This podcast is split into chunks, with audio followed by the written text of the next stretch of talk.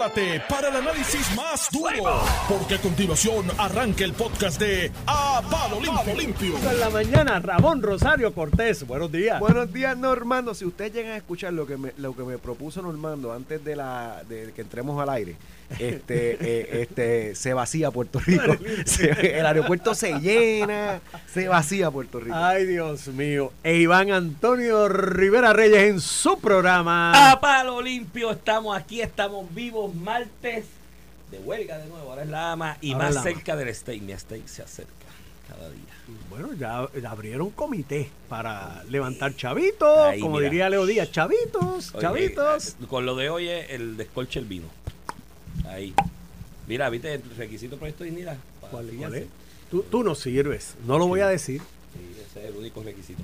Entonces te hacen una prueba, te ponen una cuestión de cajé y te enseñan fotos de gente y dependiendo a cómo tú, ¿Cómo tú reaccionas? cómo tú reaccionas, Yo me- pues Yo no, yo no entendí ese chiste, pero yo creo lo Normando sabe. No, no.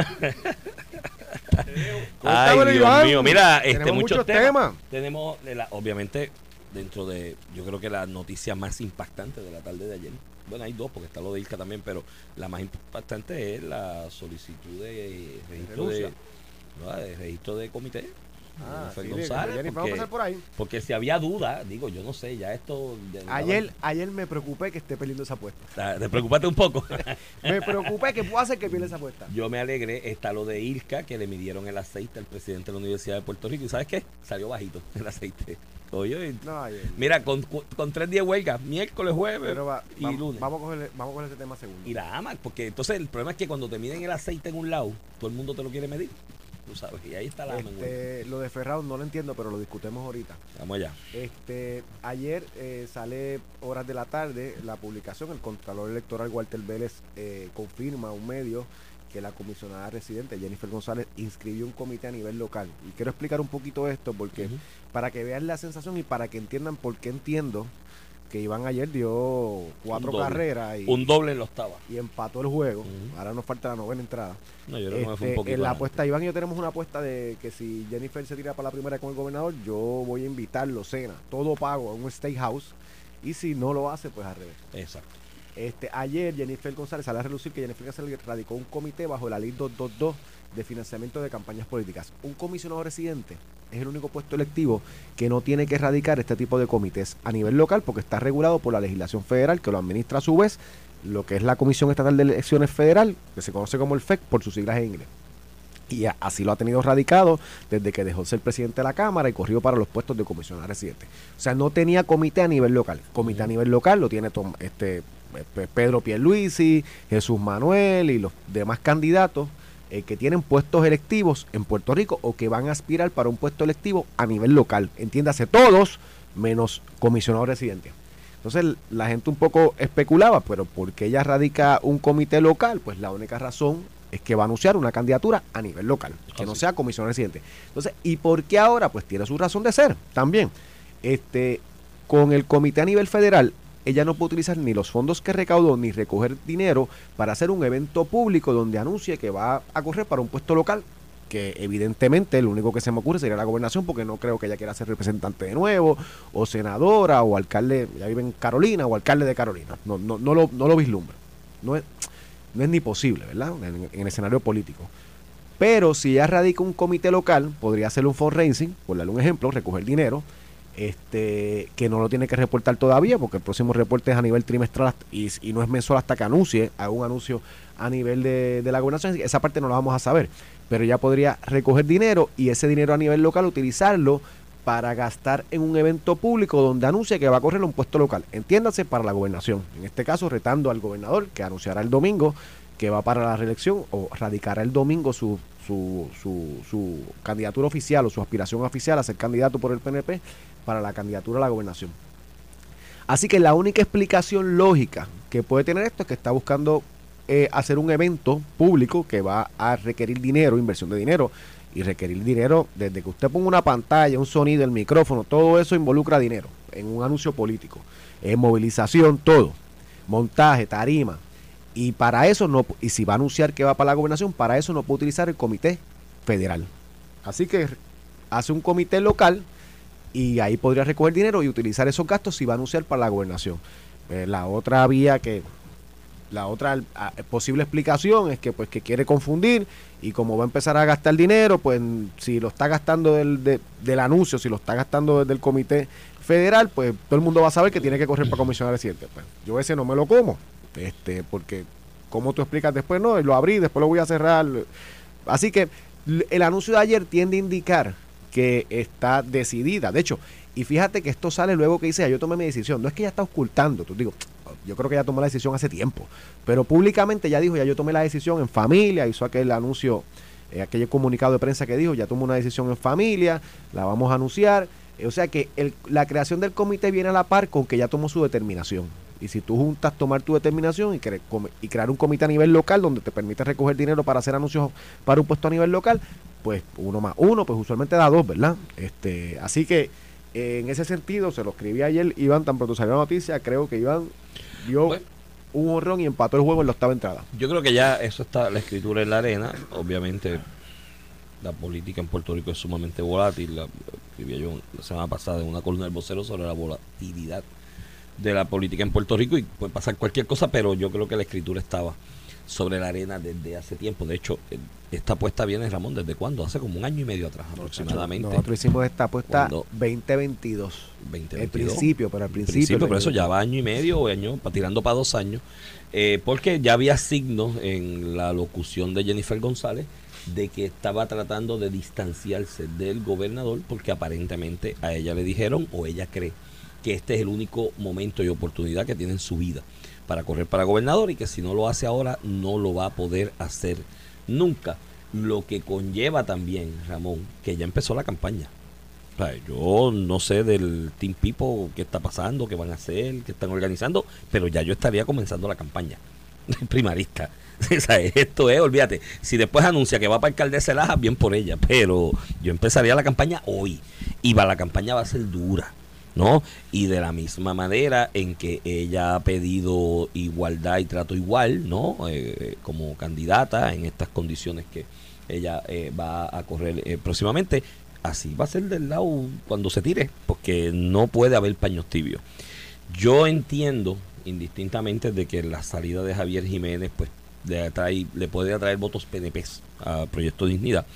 Eso es lo que ellos estaban buscando. Mírate las expresiones de César Vázquez ayer con lo de Javier Jiménez cuando la candidata a Washington del cuatro anterior por Proyecto Dignidad dijo que interesaba aspirar a la candidatura a gobernación y que me disculpe con el nombre, porque es que yo soy malísimo para los nombres, eh, dijo que iba a correr, se salva que dijo, no, yo voy a correr, soy yo el que voy a correr. Había una primaria Había una primaria casa. Y todo el mundo hablaba de la primaria en Proyecto Dignidad. Ayer, con el, la, la salida del PDP de manera oficial, ¿no? De, del alcalde de, San Sebastián, Javier Jiménez, César Vázquez dijo que él estaba dispuesto a echarse un lado. Joan Rodríguez Bebe apoya ese planteamiento cuando ella dice ayer en pelotadura con, con Ferdinand Pérez en televisión y Alex y Pero un poquito lo que dijo César era que él lo, él lo puede considerar. No, no, yo creo que ya está considerado. Ya está considerado. Y Joan dijo algo que es la verdad. Tú juegas para ganar, ¿no? Porque en algún momento yo dije, pero ven acá y Proyecto Dignidad que hay que va a ser un argumento de campaña. No, o sea, va a ser algo que la gente va a decir aquí de cara a la. Ana, Ana, Ana, Dora Hernández, que es la de Comisión Reciente, la que sonaba. Sí. ¿Tú crees que ella se quite también? Yo creo que sí, yo creo que Como ella parte de la cuelada. Yo creo que va, va a quitarse porque señalan gente que está cerca del proyecto de identidad, yo no lo estoy, ¿no? Eh, conozco mucha gente, aprecio mucha gente que está ahí. Me dicen que dentro del grupo que apoya a Joan Rodríguez Bebe y a otras figuras dentro del proyecto de dignidad, eh, pues no eran antipáticas a la idea de que ella corriera, pero ayer la expresión y la acusión de Joan eh, en pelota dura es la correcta. Joan en algún momento dice, pero es que estamos jugando para ganar. Aquí estamos jugando para ganar el juego. Y cuando tú quieres ganar el juego, si tienes que traer al...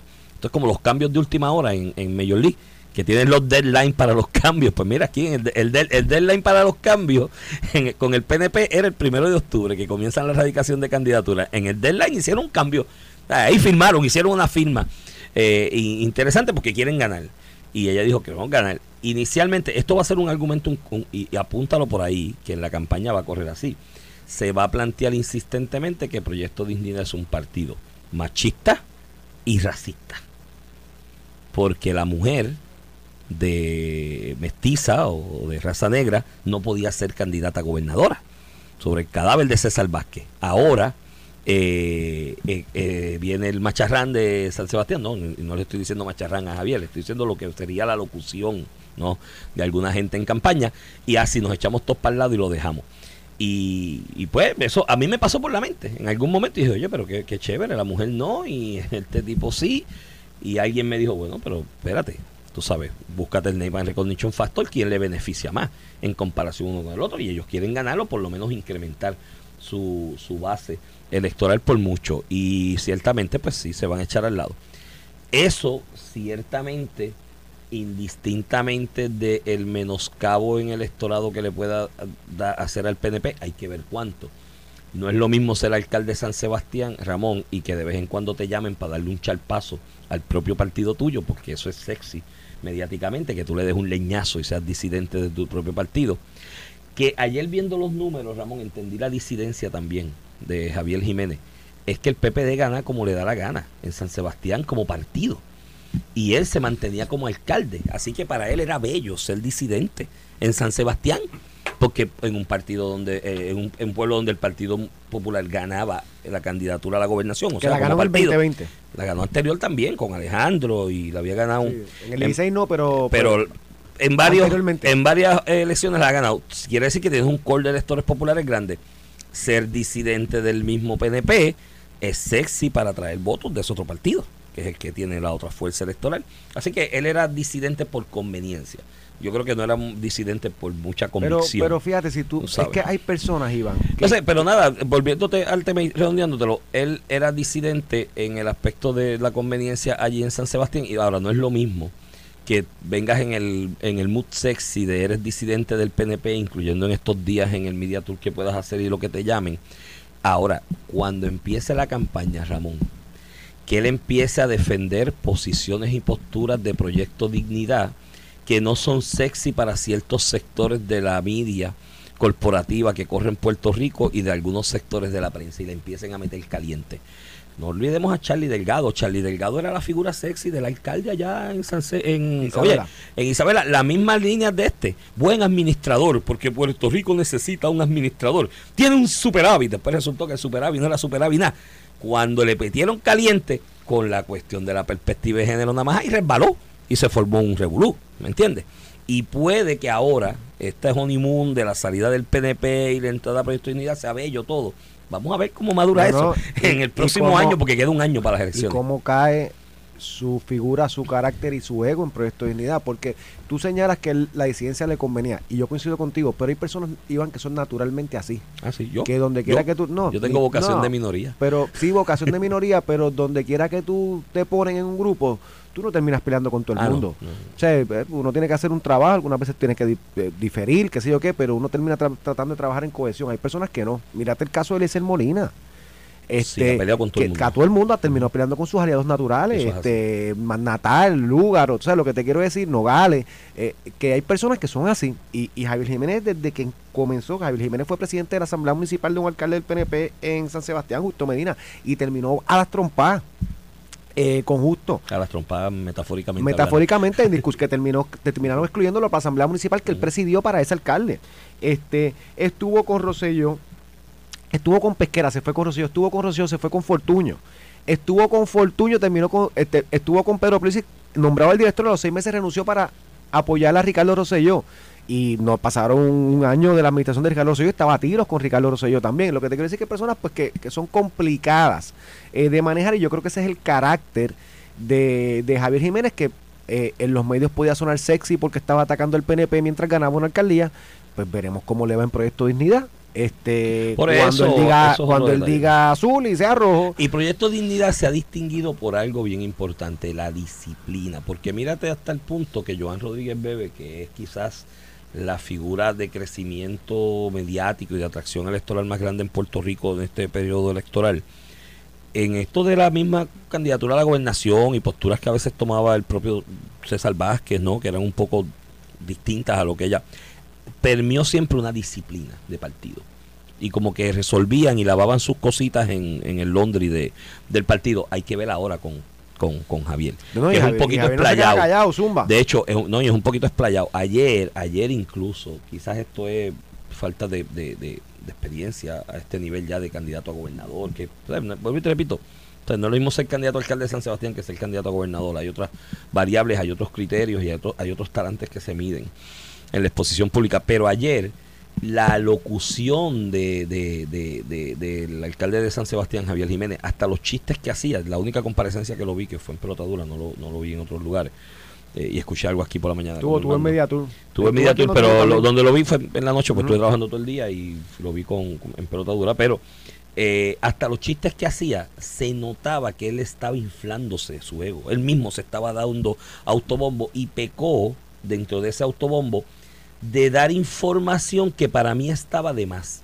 De cuando se han reunido, de que han hablado, de que, ¿sabes? Lo, y lo hablábamos con Alex aquí fuera del aire, y un muy buen señalamiento de Alex. Él pasó de, es que me estoy desafiliando del PNP, voy a analizar en dos minutos así, voy a ser candidato a la gobernación. Él pasó aquí en Notiuno la semana pasada diciendo, y puedo correr por el PNP, habiendo tenido esto cuadrado claro, y después a Proyecto Dignidad, y ayer en un día, en, un, en una sola entrevista, pasó de, pues, renuncié, lo estoy así, que se hacía como el apapachado, ay, sí, sí, me están, que me están dando bombo. Y de momento sí, voy para ti, hemos hablado, y, y yo, el flaco, pero nadie tenía que enterarse que han hablado. ¿Me entiendes? No, todavía no, se no, estaba diseñado para hacer el anuncio todavía. Exacto, no estaba todavía. ayer estaba deja que madure la cosa, mantén la expectativa. En eso el corillo de Jennifer ha sido genial, el de mantener la expectativa. Y ya mismo, y pronto. Oye, ese asunto de la expectativa es bien importante la cantidad de gente en Puerto Rico que saben para dónde va a correr, se sabe dónde, cuándo y cómo, pero van a ir la expectativa porque llaman la lo atención. Lo hizo Juan Dalmao y Natal con la alianza, lo han hecho hasta ahora. Eso, ahora mismo ya Javier Jiménez se puso ayer, ayer en un, en un periodo de, de, 12 horas, desde que anunció, salió el, la publicación, hasta que terminó el día, eh, fueron 12 horas porque estuvo durmiendo 8 o 10.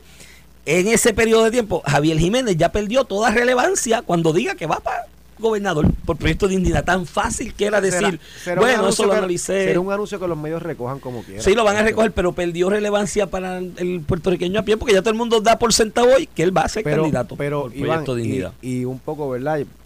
esos son los elementos, los hechos. Lo que implica eso para el próximo ciclo electoral no es, no es pequeñez tampoco. y, y vamos a mirar un poquito el panorama. En el 2020, Pedro Pelici ganó con 33% de los votos, 33.24 de los votos. Charlie Delgado tuvo 31.75. O sea, eso fue una elección cerrada. Este, este, una elección cerrada. Si tú sumas a Alexandra Lugaro y Dalmau, que yo no creo que sea tan sencillo como haces una alianza y le sumas unos votos y no, los otros, pero en un panorama incierto, de mucha incertidumbre o de mucha mucho caos en los demás partidos, como puede ser una primaria en el Partido Popular, una primaria en el PNP, a eso súmale que Proyecto Dignidad probablemente se vislumbra que tendrá un candidato no solamente estadista, que militó, que milita como alcalde del PNP en un municipio. Este, entre los dos tienen 28%. César Vázquez sacó 87.379 votos. Eh, si, si Javier Jiménez logra con su proyección mediática, porque recuerda que en el 2020 César Vázquez eh, sacó 87.000 votos eh, con la mofa de todo el mundo todo el mundo se mofaba de ese salvaje. En los medios. Que si era lento, que si era retrógrado, que si era. Los programas de chisme. Todo, el mundo. Y aún así sacó 87 mil votos. Este, ahora tienes una persona que ha sido un político por 20 años, en más de 20 años porque fue asambleísta municipal antes de eso. Comunica eh, bien. Que comunica bien, que es estadista que ha sido militante del PNP. Ponle que ese 90 lo suba a 120, 130 mil votos. Esos son 30 mil, 40 mil, 50 mil votos que le va a quitar al PNP. así. Eh, eh, le va a llevar al Partido Popular también. le va a llevar también, pero en, menos, en, menos, proporción. En mayor proporción. Digo, también Javier Jiménez no es el pastor, porque César Vázquez era, es pastor. Y desde eh, el púlpito se pidió voto para César Vázquez, yo no sé si para no, Javier No sé si pase para Javier Jiménez, pero ciertamente el efecto electoral que tenga lo tendrá por lo menos 9 a 10 contra el PNP, por, por, por, por su raíz. Y a eso tú le sumas, Iván, que vas a tener una primaria fuerte en el PNP. Todo vislumbra Jennifer González y Pedro Pierluisi. Aquí no está casado nada. Aquí podría ganar el Partido Popular. O sea, un escenario que todo el mundo decía, el Partido Popular está muerto y el PNP, pues, de hecho, hasta Normando lo escribió en una columna, este, no, hay oposición. Este, un, un escenario donde el PNP era obvio que iba a revalidar se ha convertido en, vamos a ver qué pasa, porque hay una primaria por ahí, porque hay un candidato electo del Partido No Progresista que va a correr para la gobernación quitándole votos al PNP. Así que podría pasar cualquier cosa. El Partido Popular coge vida, la alianza eh, coge vida. Eso es una realidad. Bueno, la alianza y esto, y originalmente yo no lo analicé así. Y le doy crédito a quien se lo merece porque yo no soy mezquino. Cuando alguien se me adelanta a mí en el análisis y analiza mejor que yo inicialmente, se lo reconozco. Jay Fonseca. Jay ayer comentó, creo que en Guapa Televisión, que me pasaron el video, que el ganador de esto era la alianza. Y yo inicialmente no le di mucho peso a ese análisis, pero sí, eh, la alianza es que, eh, eh, tiene espacio donde crecer con esta con esta realidad que tú acabas de describir, porque no es solamente la salida de Javier, no, si fuera la salida de Javier y los 20, 30, 40 que se puede llevar del PNP, yo no creo que llegue a 40, creo que se puede quedar, qué sé yo, algunos de San Sebastián, porque hasta en San Sebastián habrá gente que ni votará por él para candidato a gobernador por Proyecto Dignidad, pero yo creo que 20 o 25 mil votos. El problema es que ese factor combinado con la primaria y las señales de otros, porque mírate otro, otro asunto, los que están alrededor de Jennifer en la primaria, porque es necesario para su candidatura a, la, gobernación. ¿Qué te están vendiendo? La imagen de un partido en crisis, porque la crisis es la materia prima. O sea, Jennifer no puede correr para gobernadora, ¿no? Eh, bajo el argumento y el planteamiento de que todo está bien en el PNP y que en el PNP se está dirigiendo excelentemente. Tiene que decir que esto es un desastre y que esto está haciendo agua y que esto se está fastidiando. Y todo el tiempo va a mercadear la crisis alrededor, eh, la crisis institucional alrededor del PNP porque ese es su caldo de cultivo para buscar votos y favor en la primaria. Pero ese mensaje se le queda a la gente en la mente. Entonces, después de la primaria, con ese mensaje de la crisis y demás, gane quien gane, gane ella, gane Luis o lo que sea vas a tener un sector importante del PNP con la, con, con la semilla sembrada en su subconsciente de que hay una crisis institucional porque el PNP ya no representa nada, ¿me entiendes? Ni consigue la estadía. Entonces, ¿qué hace ese elector? Puede mirar para el lado, como hizo en el pasado, a Juan Dalmao, candidato de la alianza, y decir, mira, si total no van a traer la independencia, déjame votar por ellos. No pensando en que puedan ganar, pensando en que es un voto castigo, que fue lo que pasó en la anterior. O sea, yo no he visto encuestas ni nada, yo sé interesantísimo, yo no sé si alguien lo hizo de la composición de ese voto después de las elecciones. Ese 14% de Armado, a mí me da la impresión, por lo que he visto en la calle, he hablado con la calle, que se alimentó de PNP que tú no tienes idea, de estadistas, estadistas que estaban y desafectos. Y los, hay, y que votaron por él. Ahora bien, digo, Juan tiene un reto que enfrentar, y es que en esta nueva generación, que es el voto lúgaro y demás, este, y irreverente, joven y demás, ese voto es bien, bien, bien arraigado a unos valores de igualdad y equidad.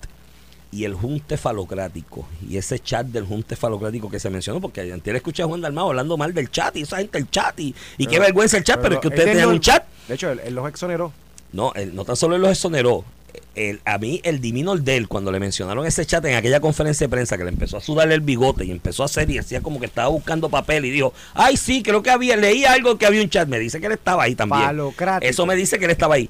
Eso le va a pasar factura porque lo que yo vi de las generaciones jóvenes a los dos o tres días después de ese incidente fue un rechazo total a su imagen. Iván, vamos a la pausa, pero seguimos hablando también del PIB de Te quiero hablar de la, del Junte, ¿cómo es? El Frente Anticapitalista. y ayer le jugando pelotadura resulta que los independentistas ya no son independentistas y los socialistas ya no son socialistas. Ay, Dios mío. Esto dame el voto y haremos otra cosa. Ya yo no sé quién es hombre y quién es mujer, ya yo no sé cuándo es la nacionalidad de cada quien. Yo soy ahora, para, para efectos prácticos, Humano. ciudadano del mundo y lesbiano. Y ahí cubro toda.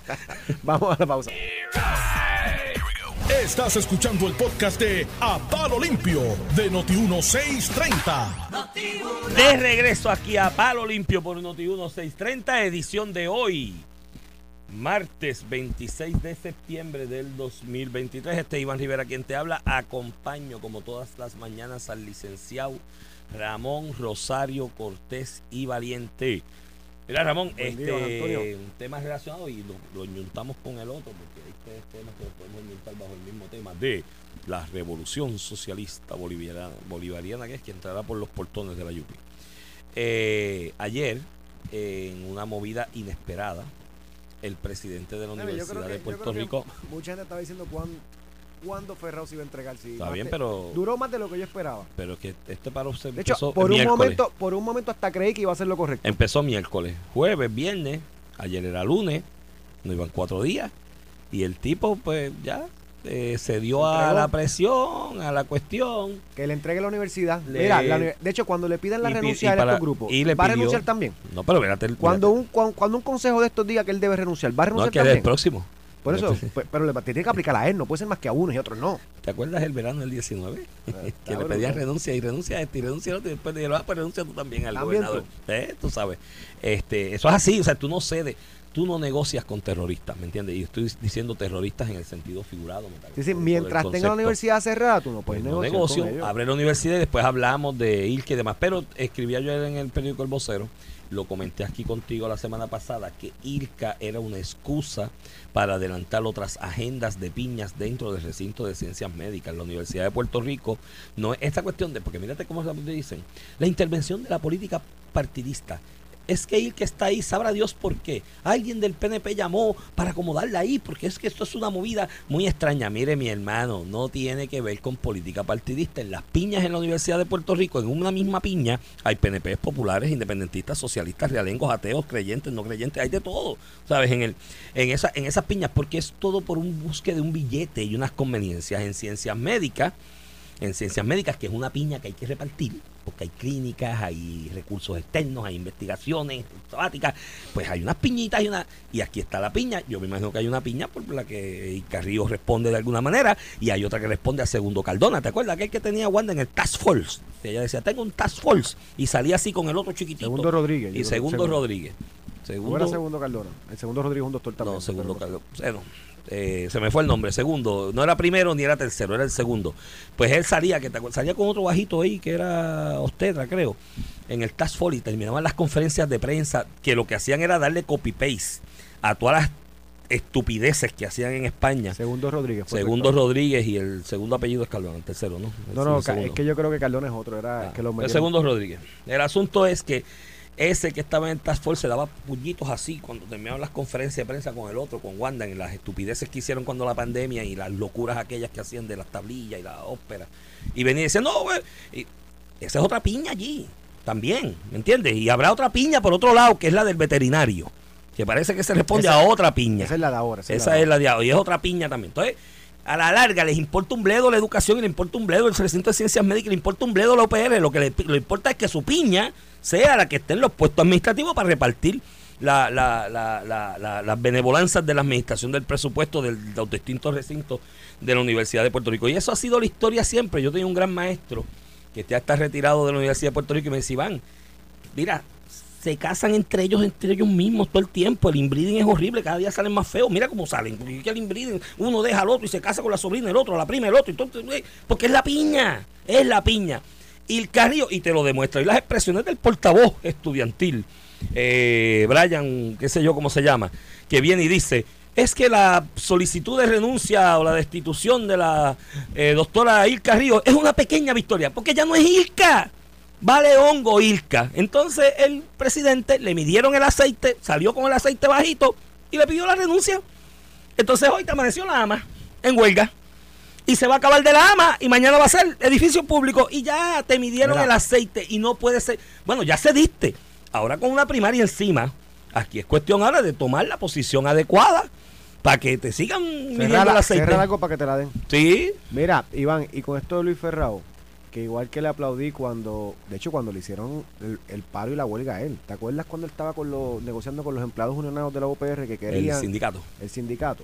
Le pararon a la universidad, le aplaudí cuando él dijo, si aquí no alguien no coge clase o no da clase, no cobra. Y empezaron a dar los cursos online y se acabó.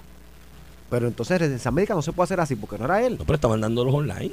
Por eso te digo, de hecho, y, y a- ayer se publicó una carta, Iván, con la firma de 70 catedráticos de la de, de recinto de ciencias Eso es un montón de gente. Pe- Pero si en la manifestación lo que hay son 10. Por eso. Y de hecho, De hecho, quiero hablar Lo- con alguno de ellos. lo- Posiblemente mañana invito a alguno de ellos. lo- Lo que quiero saber es a otro ángulo, pues si en Los 70, estudia- no, no, pero- 70 catedráticos. y voy más, Pues, y voy- es un 70 montón. catedráticos En un recinto como ciencias médicas, que son 4.000 estudiantes. O sea que eso. eso. debe ser el 50% de los catedráticos allí. Debe ser. Cuidado. Cuidado. Pero 70 catedráticos diciendo, mira, nosotros, este, el no debe renunciar y después te entro un poco a los méritos de lo que ellos dicen, porque aquí también hay deshonestidad periodística, y lo voy a decir. Sí. Y lo voy a deshonestidad periodística, con intereses personales también. Pero con eso voy después. Voy específicamente con el reportaje del Nuevo Día de David Cordero Mercado. Este, eh, básicamente tienes un grupo de estudiantes que paralizan la universidad. Cuando tienes el mecanismo de, de, de darlo online, cuando el presidente dijo, y de hecho él justificó, él explicó por qué, había un informe, cuando se hizo unos señalamientos, yo mandé a hacer un informe, le pedí que se fuera, la destituí, Y cuando llegó el resultado del informe, que no hizo nada malo, pues la, la consideré y la nombré y la Junta de Gobierno la, la nombró. O sea, aquí no ha cambiado nada. De hecho, no es que no hizo nada malo, Aquí- es que arregló el despelote que dejó Que había- Segundo Rodríguez. Que había con un estudiante particular. un Sí, que estudiante lo dejó particular. Segundo Rodríguez, que incumplió unos acuerdos con ese estudiante. Pues, y- y en efecto, esa es la decisión para él nombrarla de nuevo a su puesto en, en, en ciencias médicas. Y yo no conozco a El Carrillo, a, El Carrillo, a lo mejor es buena, a lo mejor es mala, pero ya tú hiciste tu evaluación y la nombraste, y aquí no ha cambiado nada. eh, para el presidente de la Universidad de Puerto Rico, que no sea la presión que le metieron dos o tres estudiantes que paralizaron aquello, no dejando a los demás estudiar. Y, y te lo digo porque en la carta él pone, ¿verdad? Él pone un poco que, que hemos visto lo que ha pasado en los últimos días, la estoy despidiendo Voy a citar, tras evaluar su ejecutoria durante los pasados días, he determinado que en ánimos de promover un clima institucional saludable y en el ejercicio de mis funciones como presidente, tengo la responsabilidad de mantener la estabilidad de la institución, por lo cual le solicité la renuncia. O sea, que aquí no cambió nada, simplemente que los opositores que paralizaron una universidad pidiendo la renuncia terminaron obteniendo lo que querían. Fíjate, Iván, él dice, ya yo, porque ya le había dicho la cuestión esta de la acusación de la nena y la nota, y eso él, lo había defendido. De hecho, él tomó eso en consideración para nombrarla. Lo único que cambió aquí fue la huelga. Y dice, bueno, yo tengo que velar por la estabilidad, pues le pedí la renuncia porque tengo que velar por la estabilidad. O sea que ganaron los que provocaron la inestabilidad, los que no dejan que entren a coger clases, que la institución corra normalmente, esos ganaron. Le diste la razón, pues, pues estás al garete, o sea, pues, pues, entregale toda. Entrégale toda la administración a los estudiantes de ya, porque tú no eres el presidente. El presidente es la presión pública, el presidente es la huelga, los estudiantes, Eh, los, que, los que no quieren. Eso la llave y vete. la llave y ya. De hecho, no, de- no debería ni cobrar un salario mientras está administrando otra persona. Pero eso, déjalo un parte, aparte. Viene un reportaje de David Cordero Mercado en el Nuevo Día. Que David Cordero Mercado era el de prensa de Aymat, de Noel Aymat. El, el que nombró en la rectoría bajo la administración de Alejandro García Padilla el Partido Popular Democrático. Él fue rector de Ciencias Médicas y la persona que estaba allí de prensa, de confianza de esa administración popular, era David Cordero Mercado, que hoy es periodista del Nuevo Día. Y eso tiene derecho. La gente trabaja en el gobierno y vuelve. eso- Claro, tú. de- a eso tiene derecho. A lo que no tiene derecho es a ser deshonesto. Entonces pone lo- la oposición, esto es su reportaje, ¿verdad? Que no pone ni, ni para Cristo, pone que hay un reporte que evaluó esto y lo cita. No, eso no lo pone ni para Cristo. Pone, la oposición al nombramiento de Rías responde a su intervención a favor de un estudiante en la evaluación recibida de la parte de la facultad y, establecimiento, y el establecimiento de un acuerdo con la alumna y sus padres por encima de los poderes de la regla de la escuela. Pone, y estoy citando, a raíz de esa situación, Ferrable solicitó su renuncia al cargo en agosto del 2022 y pidió una investigación que concluyó que Ríos Reyes violentó normativas universitarias. Este, David, ¿Cuál? No, no, no, no. No, pero David, ¿cuál? pero es que te voy a leer el, el informe. David, tú sabes que eso no es cierto. Y que tú tienes el informe. Y estás reportando como periodista una cuestión que es mentira porque coincides o te quieres hacer eco de que Irka se vaya y vuelva el grupete que estaba cuando tú eras secretario de prensa de allí. El informe que lo hizo la licenciada, y te lo puedo enviar, eh, eh, David, si te quieres instruir y hacer un reportaje completo, yo sé que lo tienes, pero si lo quisieras de nuevo, te lo puedo reenviar. El informe entregado por la licenciada Maritza Miranda López, porque se, se le, Ferrao se lo delegó, o a que el rector entonces se lo delegó a una licenciada para hacer un informe de la evaluación. Que se entregó el 26 de junio del 2023. Tiene esta fecha, 26 de junio del 2023. De hecho, a raíz de eso es que Ferrao la nombra a ella cuando ve ese informe. Y voy a citar lo que el informe concluye. El informe que él dice que concluyó que violó Il Carrillo. Voy a citar el informe, porque yo cito el informe, no es como que él que pone lo que él entendió del informe. Citado, no identificamos elementos que sostengan un procedimiento disciplinario de parte del recinto en contra de la doctora Ríos Reyes al amparo del reglamento general de la universidad. O sea, lo evaluó. Después que hizo toda la evaluación, aquí no hay manera de penalizarla por algo de sus acciones. Este, lo que termina siendo una exculpación de toda imputación. Y eso fue lo que cogió el rector, el presidente Ferrao, para nombrarla. Claro, sintió la presión, la candela, un poquito de presión, porque esto no es ni mucha presión. Un poquito de Tres presión días allí de cuatro. y salió corriendo y se entregó, digo, no se entregó, entregó la administración, Luis Ferrao entregó la administración de la Universidad de Puerto Rico a, la- a los protestantes, mañana lo que ustedes quieran, de verdad, y, y se lo merecen la administración.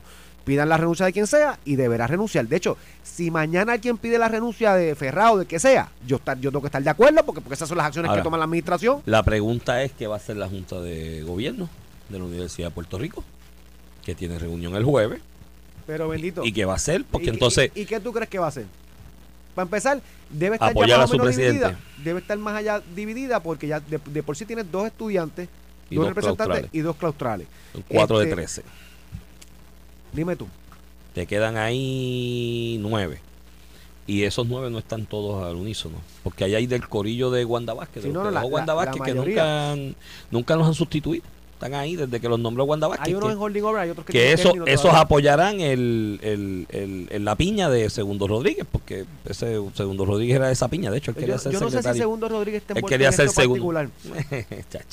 Yo sé que el veterinario que se molestó cuando Esa él es otra quería, piña, él quería es el una tercera nombramiento en piña. propiedad. De hecho, es que los estudiantes y todo esto, No era veterinario, era técnico. técnico, veterinario. técnico de Los veterinario. veterinarios estudian.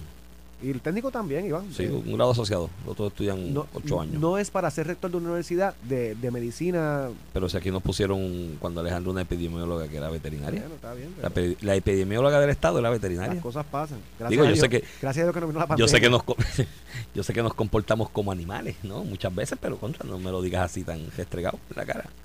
Esa es la que hay. Mira, este tienes ahí lo de la Junta Anticapitalista. Mira, y lo puse, lo puse en redes ayer. Entonces, no, es que después vi pelota dura, donde le preguntan a San Inocencio, que es el del Partido Independentista. Sí, resbaló un poquito ahí. Tacho, que si resbaló, bueno, empezó a atacar, a buscar otras cosas allí, que hace tiempo no veía a alguien un de- bate en la mano y todo lo vi. Sí, sí, sí, buscando como... Chacho, eh, había que salir de esa como. Ayer, eh, no, an- el- durante el fin de semana se empezó a publicar lo que era un seminario el domingo, el 24 de septiembre, eh, donde iba a estar Rafael Bernabe y Maniala- Mariana Nogales como representantes y senadores de Victoria Ciudadana. Entre otros independentistas y socialistas. Este, y él se llamaba La crisis capitalista y la búsqueda de alternativa, publicado y creado por la red anticapitalista del movimiento Victoria Ciudadana. O sea, Eso anticapitalistas, son socialistas, eso está- y eso está cool. Yo, mi problema es que no lo digan. Anticapitalista es socialista por definición, Sí, porque sí. tú no puedes ser ateo y creer en Dios. Vi- vi- el movimiento Victoria Ciudadana, que es lo que propone. Bernabe y Nogales, o sea, por Dios. Pero nada, yo no problema con eso. Yo, yo respaldo el sistema capitalista. Y, pero yo no tengo la vergüenza de decirlo. Digo, yo no me abochorno de decirlo. Hay gente que se abochorna esa palabra, saben que está mal y se abochornan de decirla. Y ayer le preguntan un poco al PIB, miren, esa alianza, ustedes tienen esto. No, no, no, porque es que nosotros dentro de las coincidencias tenemos diferencias. Pero no dijo que estaba en contra de, de- del socialismo, que estaba a favor del capitalismo. Jugó a mi pie de altura eh, San Inocencio, el licenciado San Inocencio. Y, y básicamente es como que ya ahora los socialistas no son socialistas. Y de hecho le preguntas a ellos por la independencia, a los del PIB, porque Dalmau escondió la no independencia. son independentistas. Ya. ahora los independentistas no son independentistas. los- ah, pero si llegan al poder, ¿qué tú crees que van a hacer esos socialistas y esos independentistas? Díganlo. Si usted tiene el favor del pueblo con sus maneras de pensar y políticas públicas, que el pueblo vote por ustedes creyéndolo. Hay un partido que apoya la estadidad, hay otro partido que apoya el Estado Libre Asociado, hay partidos que apoyan la independencia. Pero díganlo y que sea la voluntad del pueblo. Hay partidos que apoyan el sistema De hecho. socialista y que sea el pueblo el que se no engañen al pueblo diciendo que no son lo que son. El socialista y el comunista del siglo XXI, Ramón, es una paja mental. Son pajeros mentales, ¿ok? En primer lugar. Porque parten de la premisa de escritos y planteamientos filosóficos de Marx, de Engels, de otros pensadores de aquella época de finales del siglo XVIII, empezando el siglo XIX, yendo para el XX, ¿no? La epítome de la industrialización. Y pues se leen por ahí el manifiesto y demás y ay qué lindo pero pierden de perspectiva que lo que observó Marx en la comuna de París duró dos semanas. Si duraba dos meses se mataban unos a otros porque no funciona así el mundo y porque el ser humano tiende a acaparar por naturaleza tiende a ser un poco egoísta y eso son pajas mentales entonces qué pasa quieren implementar esas filosofías disque socialistas o que fueron filosofías en una época eh, socialista en un mundo globalizado donde el capital corre demasiado rápido, las empresas son multinacionales, los bienes y servicios se tienen que mover de un lugar a otro y las quieren implementar y lo que terminan haciendo y creando son, Ramón, capitalismos de Estado, que eso es lo peor del mundo. Un movimiento de capital y mercancía controlado estrictamente o esencialmente por el Estado. ¿Y qué es lo que crea eso, Ramón? Necesidad escasez y pobreza. Yo tenía un amigo, eh, profesor fuera de Puerto Rico, que me decía que Cuba era el Disneyland del comunismo en el Caribe. Todo el que quería vivir la fantasía del comunismo, pues iba a Cuba y era como ir lo mismo, de ir a Disney a ver a Mickey y vivir la fantasía del mundo mágico, ¿no? Eh, y en ese capitalismo de Estado, ¿qué es lo que pasa, Ramón? Empiezan a nacionalizar viene, empiezan a cooptar y cortar los flujos de capital, comienzan a cooptar y a, y el derecho de propiedad, el derecho de libre empresa, el derecho de libre mercado, el derecho de crecer y echar hacia adelante a base de tu esfuerzo y que los que más se esfuercen sean los más que obtengan de esa producción generalizada agregada. ¿Qué es lo que pasa al final del camino, Ramón? Lo que pasó en Cuba y lo que pasó en Venezuela, escasez.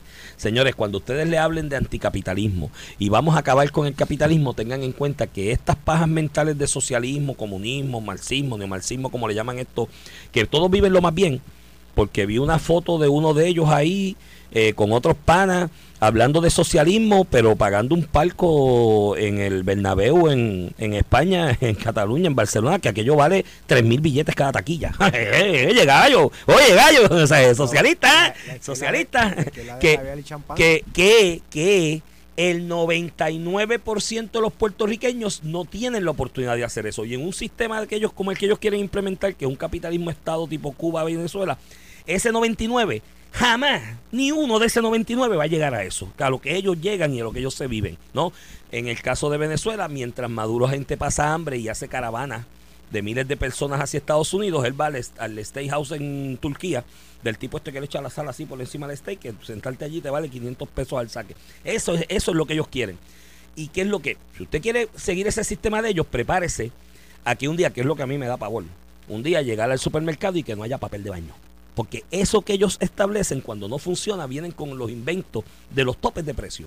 Y cuando tú le pones tope de precio a algo, ¿qué hace el que produce? No produzco, porque voy a perder. Y usted puede ir a un día y no encuentra papel de baño, no encuentra arroz, no encuentra lo que necesita, porque esa gente le impuso a ustedes lo que ellos creían a fuerza. Ah, pero ellos van a seguir teniendo mucha riqueza. y con eso terminamos el programa. No se despeguen, que viene sin miedo. Y regresamos nosotros mañana a las 8 de la mañana. Esto fue el podcast de a, Palo Limpio de Noti1630. Dale play a tu podcast favorito a través de Apple Podcasts, Spotify, Google Podcasts, Stitcher y notiuno.com.